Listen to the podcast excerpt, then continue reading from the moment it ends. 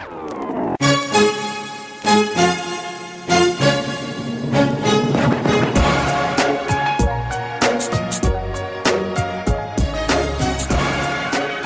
Bienvenue sur le mur des podcasts dans l'émission Mon Parlement à moi, consacrée aux coulisses du Parlement européen, décrites par les eurodéputés eux-mêmes. Je m'appelle Fabien Cazenave et je suis dans les couloirs de l'Assemblée à Strasbourg avec l'eurodéputé Jean-Marie Cavada qui siège dans le groupe des libéraux. J'ai demandé à cet ancien présentateur de l'émission de télévision La Marche du siècle ce qui l'a le plus étonné lors de son arrivée au Parlement européen. La première chose qui m'a frappé, c'est que j'étais dans un, un lieu de modestie. C'est-à-dire que tout Cavada que j'étais, euh, eh ben, j'étais un des 751 députés venus des 28 pays européens et je pesais pas plus que les, euh, que les autres. Et c'était donc une sorte d'égalisation de l'autorité par le travail. La deuxième chose qui m'a frappé, c'était qu'un an plus tard, en 2005, nous avons pris dans la figure le rejet du projet de constitution européenne qui a été le début du désarçonnement de l'idée européenne euh, et de tout ce que nous voyons maintenant qui a motivé, qui a ouvert des espaces à ce qu'on appelle à tort le populisme, car en réalité il s'agit d'anti-européens. Euh, sceptiques ou pas sceptiques, ils sont anti-européens. Et puis quand même, malgré ça, on a vu le Parlement euh, s'ébattre pour essayer de faire avancer un certain nombre de projets, notamment dans les grandes choses qu'il faut retenir euh, du Parlement européen. Il y a naturellement toutes les dispositions pour protéger les déposants, les épargnants lors des crises financières bancaires, afin qu'on arrête de demander aux épargnants euh, d'éponger euh, les bêtises, euh, les turpitudes des banques. Et puis il y a eu surtout une poussée en avant de la défense des libertés individuelles et des libertés collectives. Et quand on parle de la culture européenne, il ne s'agit pas tant de la culture artistique, parce que chacun des 27 a sa culture, mais il s'agit surtout d'une culture commune de défense de liberté que nous partageons sans aucune forme de restriction les uns et les autres. Est-ce qu'il y a quelque chose qui vous a étonné plutôt en négatif euh, quand vous êtes arrivé au Parlement européen dans le travail que vous avez avec vos, vos autres collègues? Il y a deux choses qui m'ont étonné.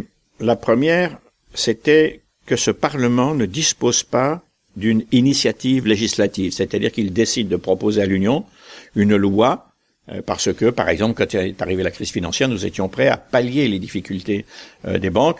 La Commission et le Conseil ne l'étaient pas. Il a fallu attendre janvier euh, 2000, euh, janvier 2010 pour que la Commission se mette en route et, et, et surtout le Conseil. Par conséquent, on a perdu du temps, c'est-à-dire beaucoup d'argent. Ça, c'est une chose. Puis il y a autre chose qui m'a frappé.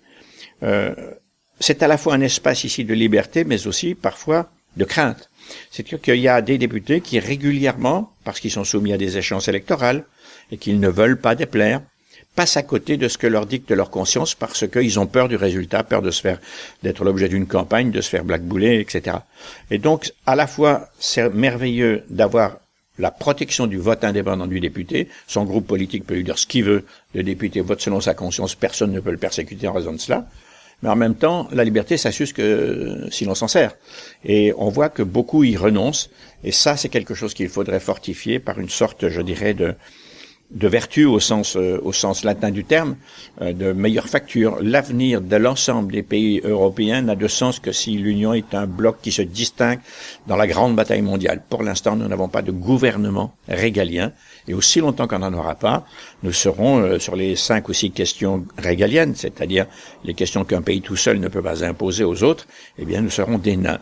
Un géant économique et encore un nain politique. Euh, souvent aux élections européennes, il y a un fort taux d'abstention, c'est-à-dire que les gens ne vont pas voter, euh, préfèrent euh, rester faire de la pêche le dimanche plutôt que d'aller mettre un bulletin dans l'urne. Qu'est-ce que vous avez envie de leur dire? Pourquoi est-ce qu'il faut qu'ils s'intéressent plus au Parlement européen et qu'ils aillent voter plus régulièrement aux élections européennes? Il y a une raison qui est totalement égotiste et même égoïste. Plus de la moitié des lois auxquelles les Français obéissent sont pensée, votée ici au Parlement européen et seulement transposée, j'allais dire mise en musique, en France, en Allemagne, en Espagne, etc., dans les pays. Donc c'est une bonne raison déjà pour vous mêler de ce qui vous regarde, c'est-à-dire d'aller euh, voter. Il y a une deuxième raison. Avez-vous songé aux dizaines, voire centaines de milliers de morts qu'a nécessité l'accès au droit de vote? La Révolution, en gros.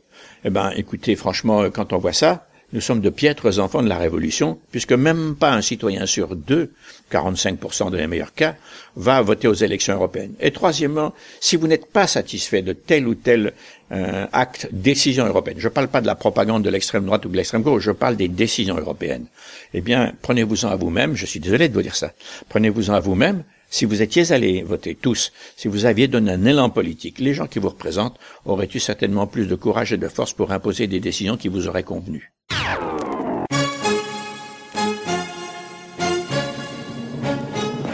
Vous pouvez consulter tous les résultats des élections européennes sur notre page dédiée www.ouest-france.fr/élections/européennes. Retrouvez les autres épisodes de notre série Mon Parlement à moi avec les eurodéputés sur le mur des podcasts de Ouest France.